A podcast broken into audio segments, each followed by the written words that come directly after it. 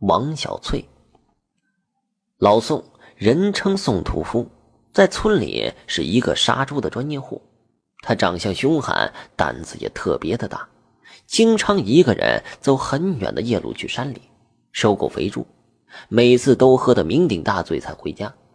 这次啊，他去山民王福家买猪，王福深知宋屠夫的喜好，就准备了好酒好菜款待宋屠夫。酒足饭饱之后，时间已经是深夜两点了。宋屠夫和往常一样，赶着买来的肥猪，举着火把，伴着月儿和星星的指引下，翻过了一座又一座的山头。黑洞洞的庄稼，幽深深的山谷，时不时的传来哗啦啦的声响。为了壮胆，他轻轻的哼起了歌曲。不知不觉间呢，走了很远的山路，来到了一个山岗上。这个时候啊，风嗖嗖的大了起来，他感觉有点寒意。忽然有一位女子啊，一身的白衣，坐在路边呢，轻轻的唱歌。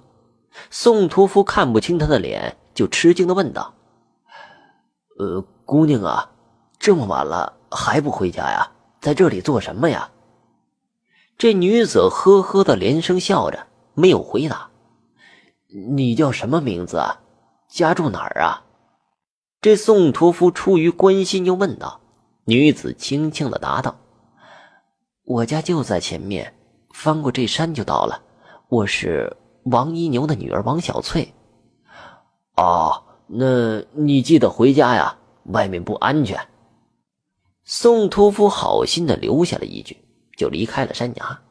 这天蒙蒙亮的时候啊，他看到前面的木房，就进去啊，敲开主人的房门，讨了一口凉水。呃，你认识王一牛吗？宋屠夫随便就问了一句。对方啊是一个六旬的老头，悲伤的脸上没有一丝的笑容。你问我做什么呀？宋屠夫吃惊的打量着他。你女儿还没回家吗？这老头诧异的问道。你怎么认识我女儿？宋屠夫一本正经的回答道：“他叫王小翠，刚才啊在半道上唱歌来着，我还啊还和他说了一会儿话呢。”老头一听啊，双眼充满了惊恐，险些倒在地上。这宋屠夫慌忙将他抱住了，急忙问道：“哎，您这是怎么了？你和女儿吵架了吗？”这老头喘息着回答道：“我……”实话告诉你吧，我女儿啊去世都七天了，就葬在那山岗的后面。这宋屠夫听了之后啊，惨叫了一声，当即就倒在地上了。